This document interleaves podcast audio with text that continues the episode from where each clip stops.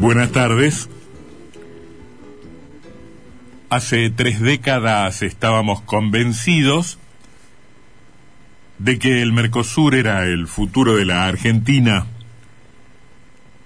y no era tan solo una materialización de una eh, de un sentimiento de hermandad americana. Era, se pensaba, así se planteaban, así lo decían los gobiernos, una enorme posibilidad en el orden material, en el plano económico. Hoy todo el mundo sabe que el Mercosur ha perdido peso y hay quienes se animan a decir que es un fracaso. Tanto que llamamos mercado común, mercado común del sur, a algo que, explican los entendidos, no lo es. No lo es absolutamente. No estamos frente a lo que es un mercado común. Un mercado común, se nos explica, debe ser algo más que una unión aduanera. Debe integrar productos y servicios, debe avanzar en la integración cultural de los pueblos, exige de los gobiernos de los países que lo integran políticas macroeconómicas comunes, em, ciertos mecanismos de consulta sobre las grandes decisiones que se adoptan en el terreno económico y demanda una coordinación política. Bueno, todos estos requisitos son los que no están, los que brillan por su ausencia de lo que estaría careciendo, y por eso no lo termina de ser, este mercado común llamado Mercosur. Nada de eso existe hoy.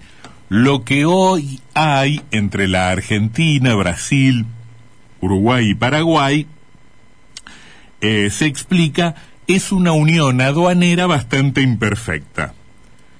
Y es en este contexto, en este marco general, donde deben mirarse una serie de acuerdos alcanzados últimamente entre los miembros del Mercosur y particularmente entre Brasil y la Argentina, que entregan hoy una noticia significativa, pero por cierto esperada, ¿no? Brasil acaba de anunciar hoy que rebaja en un 10% su arancel externo. Se caen en un 10% los aranceles a la importación impuestos en Brasil para casi el 90% de los productos, de los productos que llegan desde otras partes del mundo, no desde los países que son socios de Brasil en el Mercosur. Em, esta medida se toma hacia el interior de un bloque que en términos diplomáticos se flexibiliza. Hace tiempo se viene hablando de la flexibilización del Mercosur y la Argentina es, de hecho, de sus integrantes el menos partidario de esa flexibilización. De todos modos, da la sensación de que ha debido ceder en los últimos meses y en las últimas semanas ante las presiones de Brasil. De hecho, la rebaja de aranceles ya había sido acordada en las últimas semanas por ambos gobiernos, por el de Brasil y, el de la Argentina. Brasil arranca el proceso que después seguirá nuestro país con una rebaja del 10% sobre un universo muy grande de productos, el 87% de los productos que adquiera a naciones que no integran el Mercosur. Ese arancel externo en Brasil es denominado impuesto a la importación o impuesto a las importaciones y efectivamente esa es la denominación que aparece en la resolución del gobierno brasileño que transcriben los portales de noticias.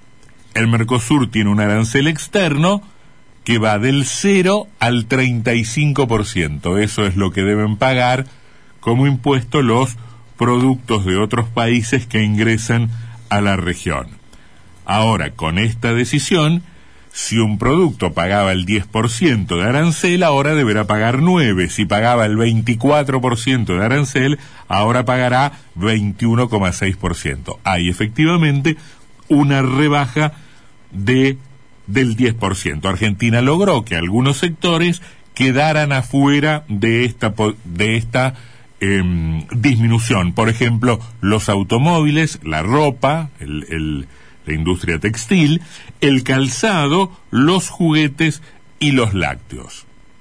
¿Cómo leer esto? Bueno, en principio es claramente un retroceso del proteccionismo, un retroceso del proteccionismo regional.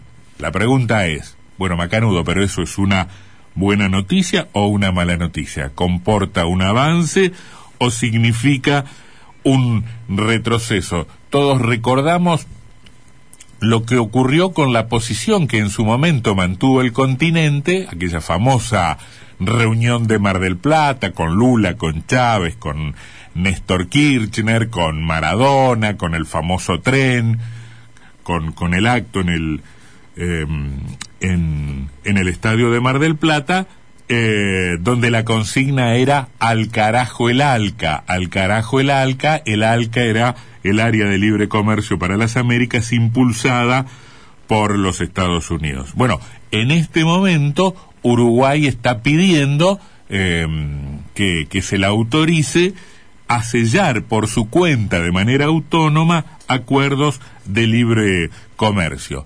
Este es un tiempo muy importante para, para América Latina por otros temas este, vinculados con la energía y con el cambio climático. Hemos leído la, eh, eh, la interpretación según la cual América Latina ha pasado a ser muy claramente un campo de disputa entre grandes potencias, entre Estados Unidos y China, y es efectivamente un mercado muy apetecible por China. La política, por supuesto, que también influye. Hay quienes en Brasil dicen lo que tenemos que hacer es sellar un acuerdo de libre comercio con con, con China. Bolsonaro, el presidente Bolsonaro, es uno de los partidarios de avanzar en esta dirección. Lula, este, posiblemente candidato a presidente de la República nuevamente por, por los sectores más progresistas, por los sectores de izquierda, dice que no. Por lo tanto, esta definición de enorme impacto político, social, económico, dependerá de la política. La política deberá decir algo al futuro, en el futuro respecto de esta posibilidad. Los sectores más conservadores o más ortodoxos en materia económica en la Argentina celebran esta movida, celebran esta movida de Brasil, antecesora de una medida similar eh, que tomará la Argentina en virtud de lo acordado en, en, en, en su momento. Lo ven como un paso hacia la mayor integración de la región y del país concretamente a las corrientes globales del comercio y lo ven como un revés del proteccionismo que los sectores, por supuesto, liberales y partidarios del libre comercio suelen resistir, censurar. Dicen, hay que integrarse a las cadenas globales de valor de un sistema mundial que está conformado, estos son números interesantes, por 88 mil empresas transnacionales y otras 600 mil firmas menores a ellas asociadas. Ese universo, por lo menos así lo define el analista ortodoxo Jorge Castro, representa, comillas, el núcleo estructural del capitalismo del siglo XXI para ver para dónde va el capitalismo en el mundo, hay que mirar lo que hacen, lo que producen, lo que comercian, lo que crecen o no estas 88 mil empresas transnacionales asociadas a otras 600 mil empresas. En todo caso, eso que lució en los años 80 con la democracia del, del siglo pasado, por supuesto, con la democracia recuperada en el continente, eh, lució como, digo, como promesa, como una posibilidad, era depositario de las expectativas de progreso del continente y de prosperidad, en cierto punto parece languidecer o por lo menos eh, debilitarse. Hemos asistido a las peleas, a los intercambios de posiciones, a las cumbres este, virtuales donde no parecía reinar un espíritu de, cooperación, sino más bien de, de competencia. El, Mercosur está en retroceso. Quienes advierten sobre el proceso también dan, eh, dan algunos números, algunas estadísticas eh, algunas evoluciones del comercio como parámetro de o como fundamento de este diagnóstico. Es de hecho muy baja la participación del Mercosur en el comercio mundial. Participa apenas con el 1,5% de las exportaciones que se concretan en el planeta. De todo lo que se exporta de una nación a otra en el mundo, solo el 1,5% tiene que ver con los países que integran el Mercosur. Brasil sigue siendo para la Argentina el principal mercado, esto no ha cambiado, pero en una tendencia decreciente. Antes Brasil explicaba el 20% de nuestras exportaciones, ahora apenas el 13% y a su vez la Argentina había llegado a ser el segundo destino de las exportaciones brasileñas. Ahora es, es un retroceso notorio, apenas el cuarto país en orden de importancia para, mm, para los exportadores brasileños. En algún momento el Mercosur representó el 28% de las ventas externas de la Argentina. Hoy le vendemos a los socios del Mercosur por debajo del 15%. Son ciertamente números muy significativos en cuyo contexto deben leerse las medidas que, que anuncia Brasil por estas horas y, y otras que le pueden suceder. El Mercosur ha pasado a ser de promesa a frustración, de hermandad a disputa o a conflicto, de prosperidad a estancamiento. Es otro dato negativo que nos entrega el presente.